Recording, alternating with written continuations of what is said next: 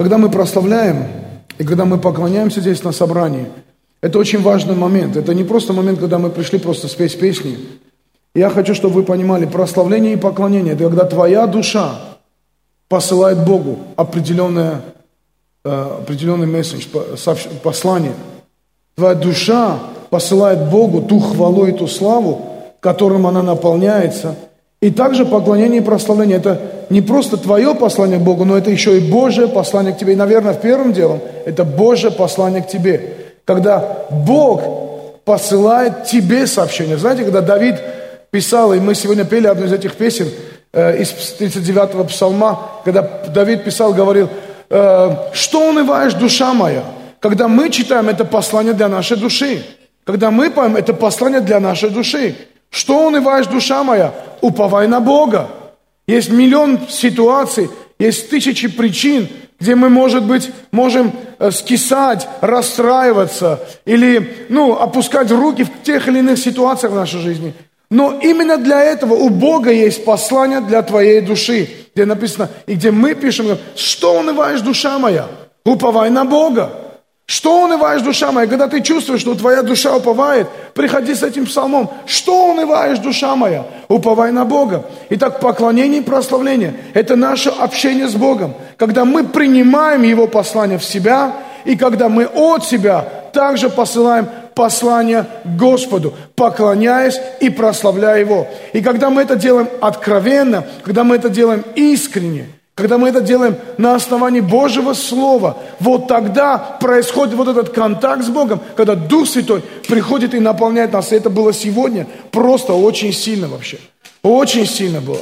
И это было, когда было и поклонение, и когда была информация, когда Ира говорила про э, библейский тренировочный центр, когда Коля говорил про пожертвование. Это на самом деле касается присутствия Духа Святого, сходит на свое, на Бог приходит к своему собранию и начинает говорить. Поэтому продолжай держать свое сердце открытым, для того, чтобы Дух Святой сегодня говорил тебе. Поверни соседу, скажи, продолжай держать сердце свое открытым. Аминь. Э, знаете, э, э, Бог так сильно позаботился обо мне. Э, с самого начала, как я пришел ко Христу, я много раз видел Его заботу. Я видел, когда Бог спасал из таких ситуаций, которых э, я даже, даже не подозревал, что эти ситуации угрожают мне. Несколько раз было, когда э, Бог спасал меня от аварии, когда я должен был попасть в аварию. И я даже не представляю, сколько есть ситуаций в нашей жизни, которых мы не подозреваем, но Бог в этот момент вмешивался и спасал нас. И Он знал, что мы в этих ситуациях не выведем никаких уроков для нас, поэтому эти ситуации не были. Но бывают ситуации, которые мы все-таки попадаем для того, чтобы что-то понять для себя, вывести какие-то уроки для себя – и уроки мы не должны выводить, знаете, в контексте страха. Мы не должны закрываться и делать неправильные выводы, выводы, которые нас украдут от Христа. Мы должны делать выводы, которые еще больше откроют нас от Христа. И запомните, нами не управляют ситуации, в которые мы попадаем. Нами управляют выводы, которые мы делаем в этих ситуациях. И если ты хочешь делать правильные выводы, тебе надо знать Божье Слово, тебе надо всегда прибегать к Богу в молитве или в прославлении, в чтении и изучении Божьего Слова. Когда ты приходишь и в соответствии с этим, в советничестве с наставниками и с пастырями церкви, когда ты в соответствии с этим делаешь выводы, и выводы дают тебе мир, дают тебе радость, дают тебе покой, это правильные выводы – Выводы, которые закрывают тебя, выводы, которые тебя ожесточают, выводы, которые внушают тебе больше страха, это неправильные выводы. Выводы, которые ждет от тебя Бог, они всегда вселяют веру, они всегда вселяют уверенность. Недавно я общался с одним пастором, и я его просто обличал – Просто обличал, обличал, обличал, обличал. И через какое-то время он приходит ко мне и говорит, странно, говорит, вроде бы ты меня обличал, обличал, а я после этого разговора вышел с верой. У меня вера появилась, что все будет хорошо. Говорю, это правильные выводы. Аминь. Знаете, мы не всегда должны гладить по головке, когда бывает время, надо что, обличать. И даже обличение с любовью приносит радость и приносит веру. Аминь или не аминь? Поэтому будь готов принимать любое обличение. И может быть, мое послание сегодня будет в каком-то смысле тебя обличать, но тогда будь готов принимать это слово, будь готов принимать его обличение, чтобы это вдохновило тебя, чтобы это разрушило всякое равнодушие в твоем сердце, чтобы это разрушило всякое безразличие в твоем сердце. Потому что холодные сердца, равнодушные сердца, теплое отношение к Богу, это просто ненавистно Богу. Мы должны всегда иметь состояние. Ну, бывает, конечно, мы всегда должны иметь состояние, знаешь, огня, состояние э, открытости с Богом. Но бывает, когда и мы не открыты бывают, бываем. Знаете, у меня я, я понимаю пастырей, понимаю служителей, понимаю людей, которые много лет во Христе. Знаете, когда ты постоянно в этом варишься, иногда как, ты как бы привыкаешь к каким-то определенным вещам. И когда ты привыкаешь к этим определенным, ну, знаешь, ну, служению определенному, определенному отношению, определенной молитве или каким-то вещам, вот ты это много раз слышал, ты это много раз в тебе это говорили, ты это много раз, ты сам это знаешь, ты сам об этом проповедовал. И ты как будто, знаете, ты, ты становишься, ну, равнодушным, ты, ты понимаешь, ну, я знаю это. Я как-то приехал в один город, э, тоже наш пастырь, и что-то ему говорю, э, он говорит, я знаю. Что-то еще говорю, я знаю. Что-то еще говорю, я знаю. Я говорю, слушай, если ты знаешь, зачем я тебе это говорю? Если ты знаешь, почему ты из этого ничего не делаешь? Потом приехал в другой город, Опять то же самое, я знаю. Я говорю, вы, вы, вы что, сговорились что ли? Вы все такие все знаки. А почему тогда нету конкретных дел? Почему нету плодов от твоего знания? Если твое знание не приносит плоды, эти знания надмевают, то, о чем сегодня Коля говорит, знания надмевают, они тебя, знаете, что такое надмевают? Они как груз, который вешается на твою шею. Они вроде бы есть, но они пользы не приносят. Они тебя тащат на дно. Эти знания, которые ты знаешь, но которые тебя не приводят к горячим отношениям со Христом, которые не приводят тебя в радость, которые не приводят тебя в веру. Эти знания, они обязательно послужат свою злую шутку с тобой. Поэтому я знаю, не работает.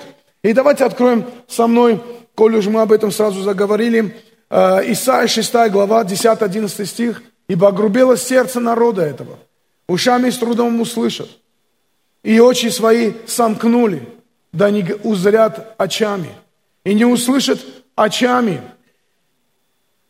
и не услышат ушами, и не уразумеют сердцем, и не обратятся, чтобы я исцелил их. И сказал я, надолго ли, Господи? Он сказал, пока не опустеют города, и останутся без жителей, и дома без людей, доколе земля эта совсем не опустеет. Исайя стенает просто. Он говорит, они огрубели своими ушами. Они не слышат моего слова.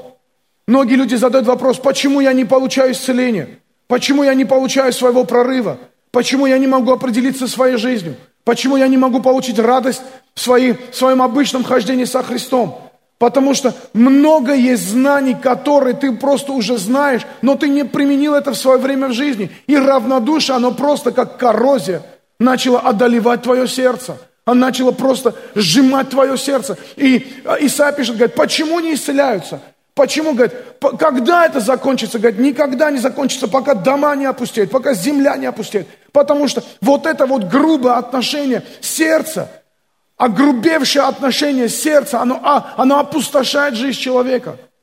Иисус столетиями спустя ссылается на это послание Исаии – в Матфея 13 главе и говорит, не зря говорил Исаия, он потом говорит в 15 стихе, ибо огрубело сердце людей этих, и ушами с трудом слышат, и глаза свои сомкнули, да не увидят глазами, и не услышат ушами, и не разумеют сердцем, и да не обратятся, чтобы я исцелил их.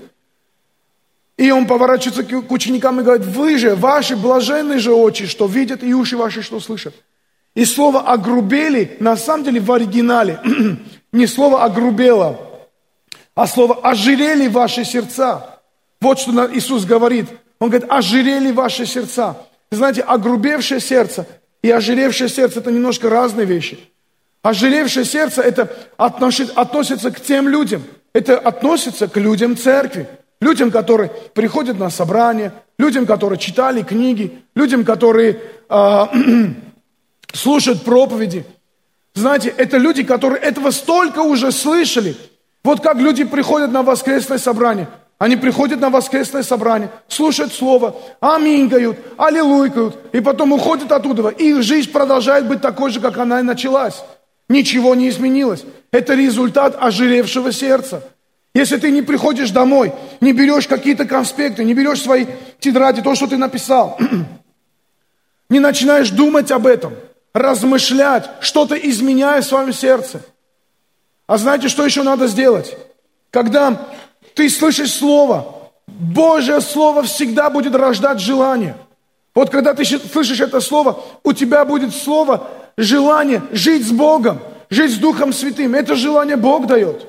Когда ты приходишь домой, ты берешь это желание и начинаешь молиться в соответствии с этим желанием. Желание, которое всадил тебя Бог, вложил в тебя Бог – ты начинаешь молиться в соответствии с этим желанием, чтобы это желание настолько горело внутри тебя, чтобы ты пошел и сделал то, к чему призывает тебя Бог. Возможно, Бог хочет поднять тебя на новый уровень твоей там, финансовой жизни. Возможно, Господь хочет исцелить. Возможно, есть какая-то нужда, в котором ты должен получить освобождение. И ты понимаешь это. И Господь это, это, это желание вложил в тебя. Тебе нужно об этом размышлять, за это молиться, ревностно молиться для того, чтобы это горело внутри тебя и привело к тебе к результатам твоей веры. Но чаще всего, что мы видим? У людей ожиревшие сердца, они так много это слышали, так много это видели, ничего с этим не сделали. И когда им что-то говоришь, они говорят, я знаю, я знаю, я и это знаю, я это знаю, но знание это ни к чему не приведет и ни к чему не приводило. И оно наоборот еще, да не, оно приведет, оно приведет тебя на дно. Оно приведет тебя в опустошение. И это приведет тебя к такой, знаете, э, в начале церкви уже рождались ереси. И я на лидерском буду учить о египетских терапевтах. Терапевт переводится служитель, поклонник, если хочешь знать, терапевт. Вот я египетских терапевтах на лидерском буду учить. И э, сейчас ничего об этом не буду говорить, это я просто сделал такую рекламу, чтобы ты на лидерское приехал. Э, не, ну лидеры, понятно, что все приезжают, и служители приезжают, но если ты хочешь быть лидером, приезжай на лидерское. Мы открыты, и у нас лидерские открытое служение для всех людей. И э, знаете, многие люди, там были такие есеи.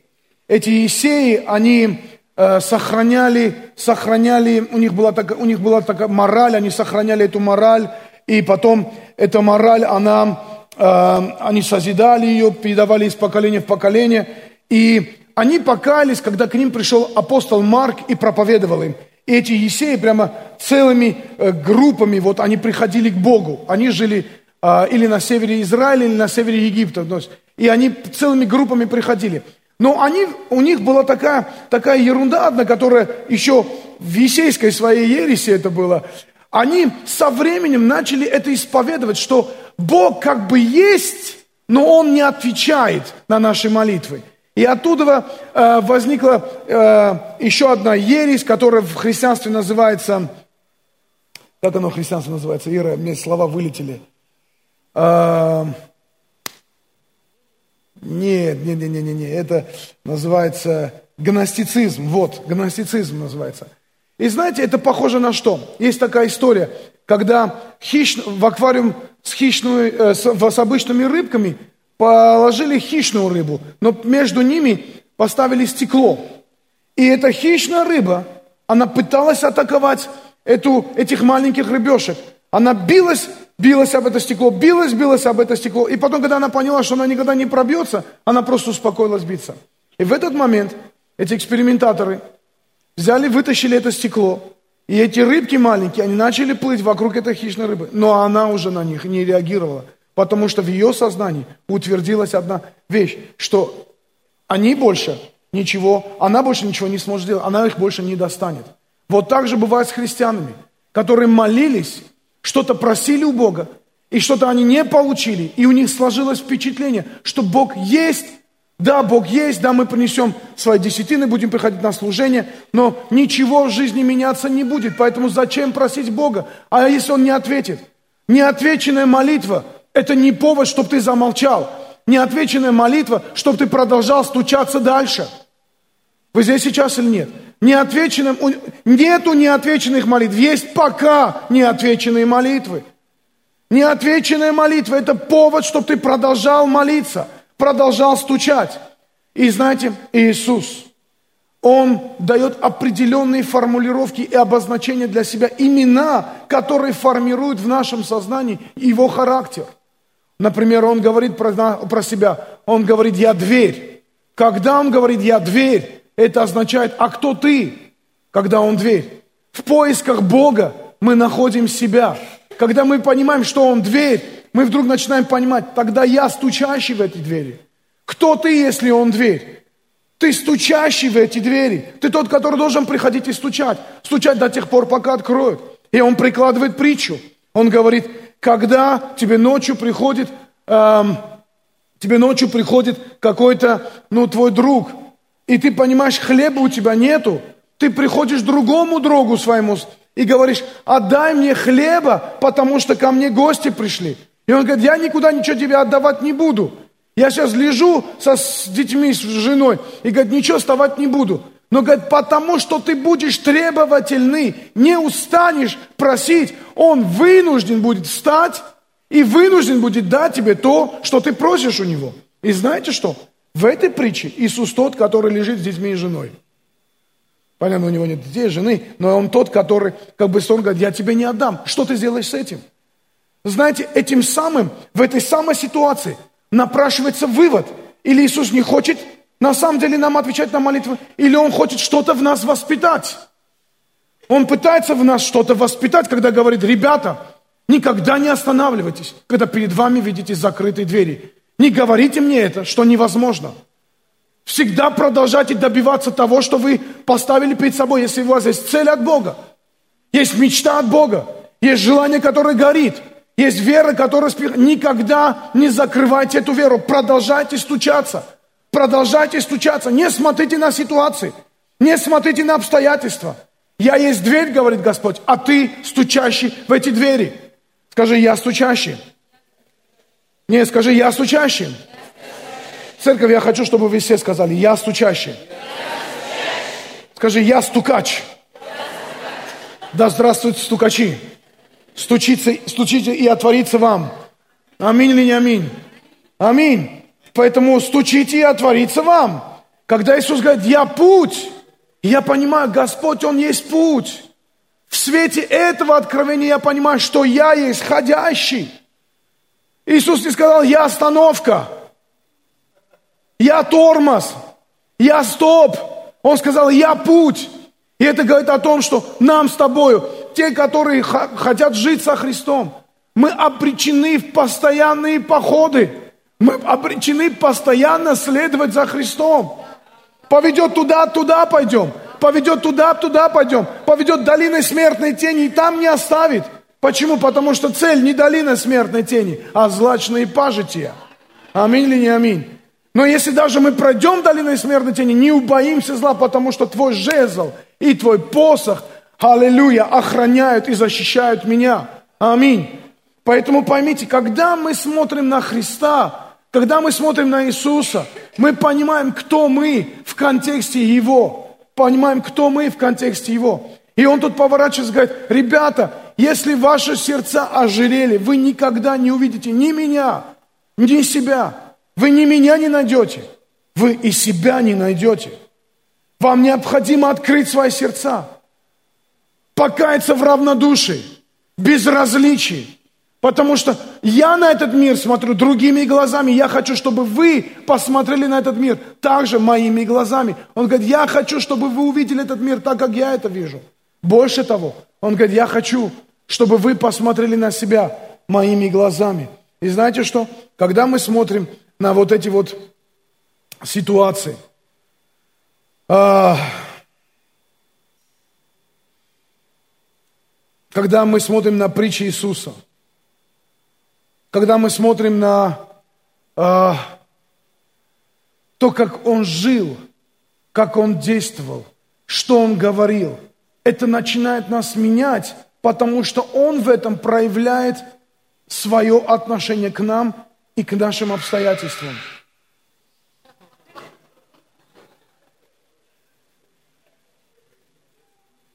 проявляет нам и к нашим обстоятельствам. Но я не думаю, что это так проявляется. Но... Вы здесь сейчас, ничего, ничего, ничего, ничего, оставьте. Если ты его сейчас выгонишь оттуда, он все равно придет, и тебе будет надоедать. Просто позаботьтесь, чтобы он не, не, не давите на его любимую мозоль и все. Интересная эта история, когда очередной раз Иисус смотрит на толпу и говорит, я хочу, чтобы вы накормили. И они смотрят и говорят, но он, ученики смотрят, говорят, у нас нету денег. У нас нету денег, говорит. И Иисус поворачивается и говорит, берегитесь закваски фарисейской и садукейской. Берегитесь этой закваски. А ученики начинают думать, о, наверное, он имеет в виду, что мы хлеба не взяли, поэтому он так нам говорит. Иисус поворачивается и говорит, ребята, вы о чем вообще думаете?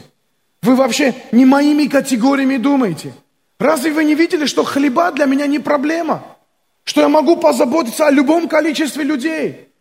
Разве вы не видели, что когда я увидел голодных людей, я сделал чудо, чтобы никто не оставался голодным? Но я вам говорю, берегитесь этой закваски, которая крадет в вас веру, которая придает вам религиозность, вид благочестия, а внутри вы пустые, равнодушные, ожиревшие сердцами.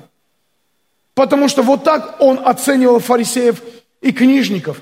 Вроде бы сверху они так религиозно и благочинно выглядят, одевают длинные одежды, носят длинные бороды, все атрибутики на себе носили. Понимаете, да? Но внутри были пустые и ожиревшие сердца, и никакой ревности о спасении людей не было.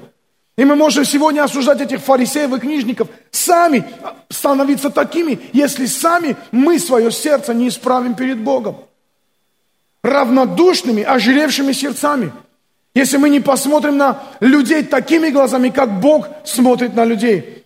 Одна история интересная есть. Один проповедник проповедовал, я случайно наткнулся на него, молодой проповедник, русский, но в Америке. Проповедует по-русски ужасно просто. Настолько неграмотно. У нас здесь сестры, которые меня исправляют, чтобы я правильно проповедовал. Я думаю, сестры, если вы столкнулись бы с ним, вы бы с ума сошли вообще. Они, он просто нереально просто уже. И я сперва думал, не хочу слушать даже такой русский язык, но просто потом слушал. И он потом что рассказывал историю. Он рассказал историю про то, как у него пятеро детей, у мамы с папой пятеро детей, и четверо все служения находятся, а один какой-то из детей, ну там не самый старший, не самый младший, он отступил от Бога, стал пить, потом наркоманом стал. И говорит, я даже, говорит, моя мама, говорит, она, она брала посты, она молилась, она ни одного дня не оставляла, говорит, э, без постов и без молитвы, говорит. Говорит, приходила перед Богом, Бог спаси моего сына. Она, говорит, брала столько постов, что заболела. И когда мы привели ее к врачу, врач говорит, вы, не, вы умрете, если вы сейчас, вы, вы, вы не перестанете поститься. И говорит, я начал думать, мама, зачем тебе, говорит, зачем тебе этот сын? У тебя четверо нормальных, ну что ты на негативное смотришь, обрати внимание на позитивное. Мы же все во Христе, мы же все в церкви. Что ты на, э, на нас не смотришь, на этого одного смотришь? Говорит, я даже думал отказаться от него, от этого брата, потому что он один как бы, типа, вот бельмо на нашей семье, знаешь, бельмо на, на глазу. Говорит, но мама сказала, лучше пускай я умру, пускай лучше мою ногу отрежут, но я от своего ребенка не откажусь. Никто так бы не сделал, кроме его матери. И через какой через два года он э, спасается, приходит в церковь и служит церкви. Знаете, это не это истории, которые побуждают нас смотреть на этот мир глазами Иисуса. Если эта мама за своих детей, вот так, за своего сына одного переживала, знаешь, то Иисус, когда смотрит на тебя, на толпы, на этот народ, который за пределами церкви, конечно, ну думай, подумай, какое у него сердце по отношению к ним. И мы, он говорит, молите Господина, чтобы он выслал делателей на жатву свою. И люди молят, Бог, дай делателей. Эй, ты уже есть ответ на молитву. Ты делатель. Ты делатель. Вот вызывает, говорит, пожалуйста, откройте свои дома. Откройте свои дома конференциям. Мы столько народу ждем. Откройте свои дома. Вы знаете, что вы даже не поймете, какой момент, что, может быть, кому-то даже и ангелы придут и будут жить у тебя дома. И ты даже не будешь знать, кто он, откуда он, и как он пришел, и как он ушел. Ты послужите своей машиной. Знаешь, не оставайся равнодушной. Приди в службу порядка или приходи там э, в прославление, в хор. И когда это призывы, знаешь, ты это можешь пропустить просто, просто вот, да ладно, но опять куда-то приглашают. Или ты можешь сказать, Бог, я буду тебе служить всем. И финансами, и руками, и ногами, машинами, квартирами. Я буду тебе всем служить. Как ты думаешь, как Бог будет реагировать на тебя? Вчера копал у себя дома, там мне там траншею надо рыть, и вспомнил, как, как э, когда мы закладывали фундаменты на нашем здании, знаете, все, мы только вот такой клич дали – все пришли, все взяли лопаты там, сперва копали, потом бетон заливали, потом фундат дядя Гургена вспомнил, как он приехал там, что-то там говорил, этот э, щебень, сперва помнишь, один, второй, подушку эту делали. Сегодня не докричишься, чтобы кто-то пришел на здание и помог. Слушайте меня, Ося говорит, если дом Господень будет в запустении, что бы ты свое ни строил, это благословенно не будет. Запомни это. И я это обличаю тебя, чтобы ты просто исправил свое сердце, и неважно, брат ты или сестра. Есть некоторые, которые приходят, просто служат, там Максим, Петя, приходят просто, просто, знаете, не, не без финансовой награды, приходят что-то делать, но это так медленно двигается, а мы так нуждаемся, чтобы больше народу приходило это делало. Почему? Все думают, что э, Геворг говорит, слушай, пастор, говорит, когда лагерь строили, говорит, ой, выезд, строили, говорит, все думают, что мы за деньги это делаем. Никто за деньги это не делает. Никто за деньги это не делает. Приходи послужить. И были ребята, которые, слава Богу, приходили ну, и э, меняли свои отношения. Меняйте свои отношения. Равнодушие не должно покорить и поразить твое сердце. Иисус поворачивается и говорит – знаешь, одно дело, когда он говорит, я есть путь, и ты в контексте Христа видишь себя. Но другое дело, когда он поворачивается и четко говорит, кто ты. И я вижу это посланием, давайте посмотрим вместе со мной. Это, кажется, Матфея 5 глава, сейчас я найду. Да, 13 стих. Вы соль земли. Если же соль потеряет силу, то чем сделаешь ее соленую? Она уже ни к чему не годна. Как разве выбросить ее вон на попрание людям? Он поворачивается тебе и говорит, ты соль земли. Если ты спросил, Иисус, Иисус, кто я? Он бы тебе сказал, ты соль. Скажи, я соль. Скажи, я соль. Скажи, я соль. До, фасоль. Скажи, я соль. Аминь. Я соль земли. То есть, представляете, когда Иисус смотрит на тебя, говорит, ты соль земли. Ты думаешь, чем Он сравнил меня вообще? С чем Он вообще меня сравнил? С какой-то солью. Я помню, когда э, где-то кому-то проповедовали какой-то церкви, что давайте молиться, чтобы церковь росла. И один пастор сказал, зачем большая церковь? Иисус сказал, что мы соль, а соли, ты же в борщ, говорит, много соли не делаешь что соли должно быть мало. Нет, он не сказал, ты соль в борще. Он сказал, ты соль в том контексте, что когда соли бывает много, соль останавливает гниение на этой земле. Гниение на этой земле. Помните, когда я сюда чурку выносил с топором, помните, да? И помните, кто помнит эту проповедь? Чурку, да. И соль засыпал. В этот день у нас здесь из мэрии были люди. Потом, когда в мэрию меня пригласили, и мне говорит этот э, чиновник, говорит, Артур Робертович говорит, мы были у вас на собрании. Я говорю, когда? Когда вы с топором вышли на сцену? Я говорю, ну вы нашли время прийти к нам на служение вообще. Нет, говорит, мне так понравилась ваша проповедь.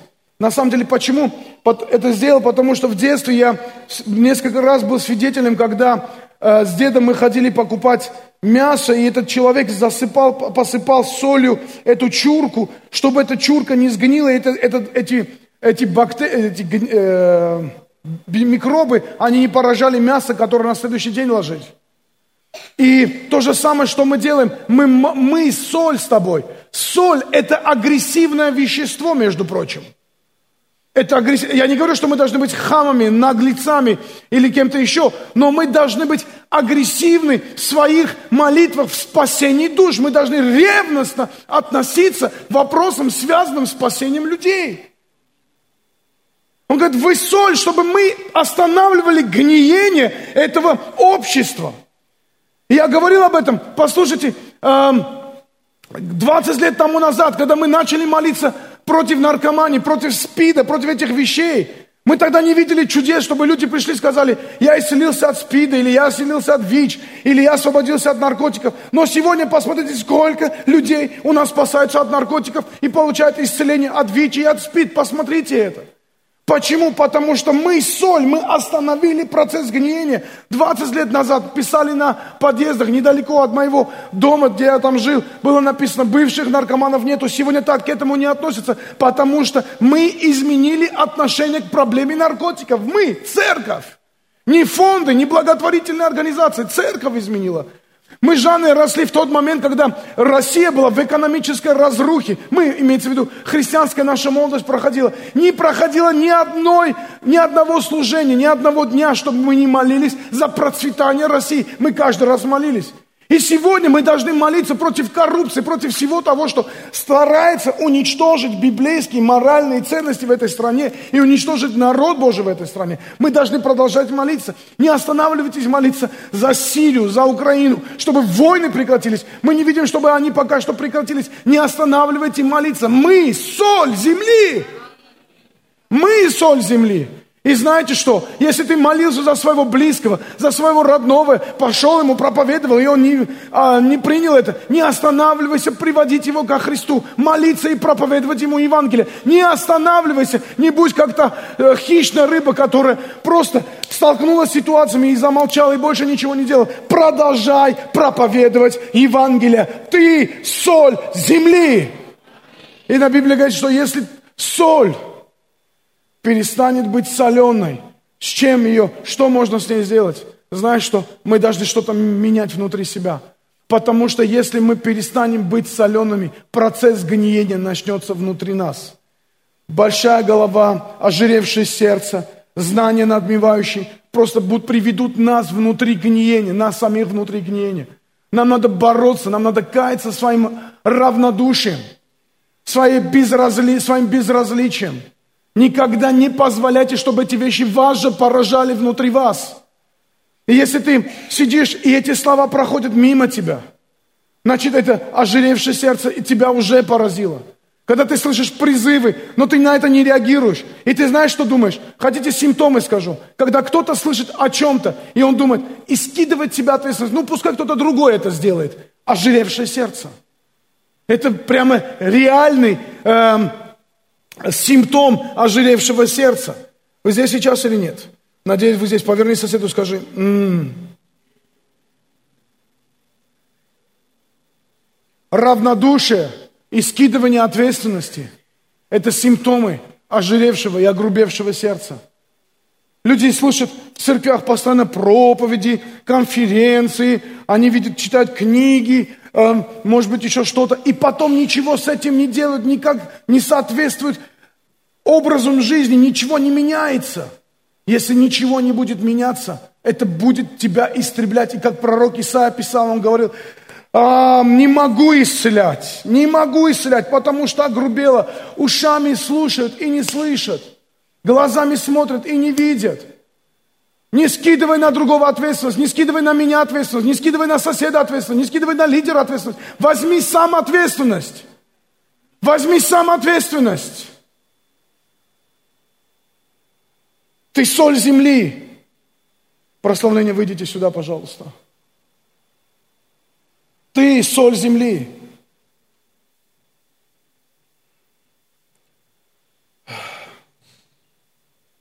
Иногда эту соль надо впустить в свою жизнь, чтобы она очистила тебя внутри. Что делает соль сильной и соленой? Соль сильной и соленой делает Слово Божье, молитва и твое отношение к Божьему Слову. Если ты начинаешь реагировать на то, что ты слышишь, в своей молитве, в своей проповеди, в своем действии, если ты начинаешь на это реагировать, это принесет, это даст силу тебе, внутри тебя. И тогда твои молитвы будут услышаны. Будешь изгонять бесов, и они будут убегать. Будешь запрещать болезни, болезни будут запрещаться. Будешь разрушать проклятия, и проклятия будут разрушены. Тебе нужна сила, сила Евангелия, сила Слова Божьего. Но эта сила действует тогда, когда ты не равнодушен тому, что происходит. Нельзя думать, как этот парень. Он говорит, я уже думал, может отказаться от этого брата, сказать, да зачем он нам нужен? А мать, она не отказывалась. Знаете, в советские времена в Армении был один такой парень. Он был чемпион по плаванию. Шавар Шкарапетян.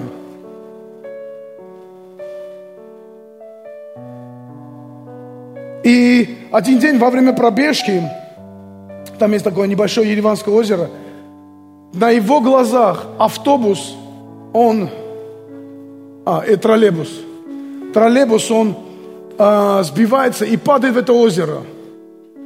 И это была зима, и было холодно. И он, не думая, прыгает в эту воду и начинает спасать людей. И там была темень, ничего не видно было. Потому что ну, под водой вообще ничего не видно было. И каждый раз, когда он выныривал, он кого-то спасал. Где-то, насколько я помню, что-то 25 или 30 человек он спас. Но там было 80 человек. И он один нырял и вытаскивал. И один момент, потом его, когда, его, потом его увезли в больницу, и восстанов... он больше никогда не смог участвовать э, ни в каких соревнованиях. Он заболел, что-то себе навредил и больше никогда не выходил. Вся карьера была просто уничтожена. И когда его спросили, о чем он жалеет, он не сказал, вот я из-за этого карьеру потерял. Знаете, что он сказал? Один раз, говорит, когда я нырнул я вытащил, говорит, я с трудом вытащил, говорит, я вытащил, и это оказалось кресло из троллейбуса. Он говорит, я каждую ночь этот кошмар мне снится, это кресло. Это мог быть еще один человек. Когда мы пойдем на небеса,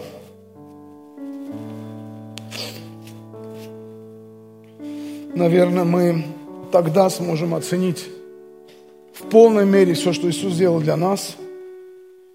Да, Бог дал мне многое, спасал меня из многих ситуаций, но больше всего, что я ценю, это спасение, которое Бог дал мне. Почему мне? Почему мне? Столько народу есть в этом мире. Как случилось, что это спасение пришло в мой дом. Столько людей есть в этом мире. Почему я? Почему мне первый проповедовал Эдик Петросян?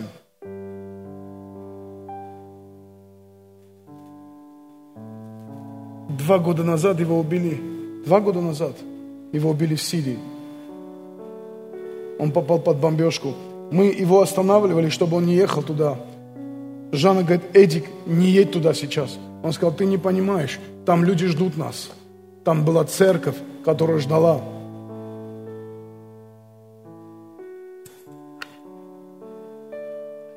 Да, и Бог предупреждал его, чтобы он в тот день не пошел туда. Но он просто настолько ревностный был. Пошел, под бомбежку, и умер. Этот парень первый проповедовал мне. Я еще его обзывал, говорил, ты дебил, говорю. Какую-то церковь ходишь, секту попал какую-то. А он продолжал. Я его оскорблял, а он продолжал молиться за меня и проповедовал мне. И, наверное, он даже сам не знал, что как Евангелие пришло, как Бог коснулся меня вообще где-то в горах. Не, не потому, не в церкви, где-то в горах, но эти молитвы, молитвы, которые моя сестра молилась, Эдик молился, другие ребята, может быть, молились, они как-то открыли двери спасения в мою жизнь. Я недавно смотрел один фильм, где а, преступники искали девочку, чтобы она не давала показания, а девочка ночью спряталась в супермаркете, она пришла, и там охранники взяли ее. И, и эти гангстеры, они приходят, говорят, дать, они открывают ящик, там миллион долларов, говорят, здесь больше миллиона долларов, говорит, дайте мне эту девочку, говорит, возьмите эти деньги и все, говорит, и мы забудем друг про друга. И, один, и, и многие стоят и думают, отдать, не отдать. Один, один охранник, он стоял, говорит, я, говорю, я тебе никого не отдам. И потом он понимал, что его там убьют, что они нападут, они там угрожали. А я смотрел этот фильм и думал, и думал, что бы я сделал бы? И я не скажу вам, что бы я сделал бы, я, это пускай моя останется, как мой секрет. Но знаешь, в жизни такие моменты, когда ты думаешь, одна спасенная душа, она стоит. Она этого стоит. И в этом мире есть столько людей, знаете, которые мимо нас проходят. И понятно, может быть, кто-то будет гнать, кто-то будет обзываться, кто-то будет неправильные вещи делать, кто-то вообще не будет тебя принимать и не понимать тебя. Это, и, это, это не твоя проблема. Главное, чтобы ты не разрешал равнодушию покорить твое сердце – не обессилил себя и не стал бесполезным просто, бесполезной просто щебенкой. Гравием, который просто ложит, бросать на попрание людям написано, чтобы люди ходили по нем. Мы соль земли. Мы соль земли.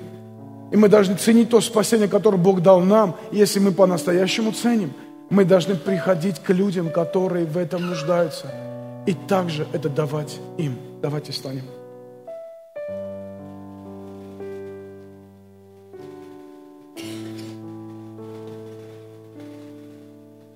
Слава Богу, что сегодня от нас не требуется ни за кого умирать, резать руки, ноги, глаза выкалывать. Все, что от нас требуется, чтобы мы были открыты Богу, чтобы мы выходили с Евангелием, чтобы мы проповедовали о спасении Христа, чтобы мы благодарили Бога что душа моя спасена. Чтобы мы послание это посылали Ему с благодар, наполненной благодарностью. Бог, поклоняюсь Тебе, потому что душа моя спасена. И, Господь, помоги мне касаться сердец людей, чтобы и они были спасены. Слава Богу, что Иисус взял эту жертву, эту, эту цену на себя и сам заплатил эту цену. А с нашей стороны требуется только лишь говорить людям о важности, о жизненной важности спасения – во имя Иисуса Христа закройте ваши глаза. И я прямо сейчас хочу помолиться за вас.